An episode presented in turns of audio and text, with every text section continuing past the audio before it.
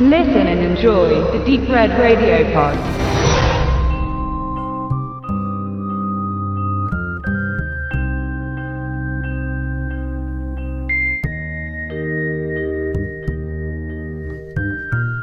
Den Tod seiner Mutter hat der junge Teenager Joey bis jetzt nicht verarbeiten können. Sein Vater ist ihm dabei auch keine große Hilfe. Sein raubeiniger Charme wirkt für ihn in jeder Situation unpassend. Er selbst macht es seinem verbleibenden Elternteilen aber auch nicht einfach. Zeigt er ihn doch gerne bei der Polizei für Fantasieverbrechen an oder macht ihn vor seiner neuen Flamme unmöglich. Die einzige familiäre Bezugsperson ist seine große Schwester, die aber nicht mehr im Heimatort dort wohnt. Joey sieht nur eine Lösung. Er muss ausbrechen. Ausbrechen aus einem Leben, das er nicht mehr ertragen kann. Zusammen mit zwei Freunden, die in ähnlicher Unerträglichkeit mit ihren Eltern zusammenleben, flüchtet er in einen Wald und errichtet dort ein Haus, in dem sie fortan zusammenleben wollen. Die Flucht in die Natur inszeniert Jordan Vogt Roberts als traumhafte Bildergalerie mit Surrealismus und vielen warmen Momenten, die an die Jugendroman-Verfilmungen von Stephen Kings Stand By Me und Hearts in Atlantis erinnern. Langfilm hat Roberts bereits auf seinem Konto,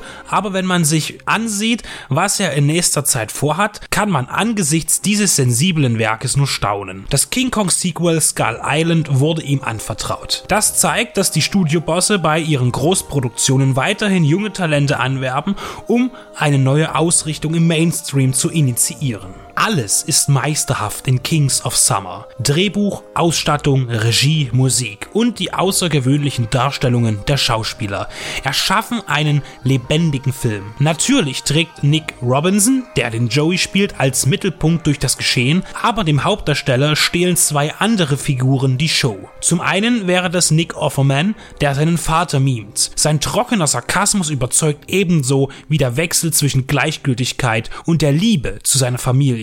Der eigentliche König ist aber der junge Moises Arias. Seine Rolle des Biagio ist die einer der beiden Ausreißer. Seine Macken und Eigenheiten sorgen immer wieder für Szenen, in denen man nicht einschätzen kann, ob er verrückt ist oder der weiseste Mensch der Welt. Sein dazu passendes, emotionsloses Spiel überzeugt in jedem Auftritt. Für mich steht eines fest. Kings of Summer gehört zu den besten Filmen des Jahres 2013. Er ignoriert die Grenzen des Konservativen und bietet neben den typischen Jugendfilmthemen unerwartete optische Ausschweifungen, beeindruckende Zeitlupen und Standbilder. Die Liebe, Freundschaft und der Verlust der unbeschwerten Kindheit bieten immer wieder breites Feld für ein Porträt Porträt der jeweiligen Generation. Ebenso werden die Probleme des eigenständigen Lebens mit seiner Verantwortung und seinen Gefahren durch einen herrlich naiven Blick beleuchtet. Mit erwachsenem Humor und hohem bildlichen Anspruch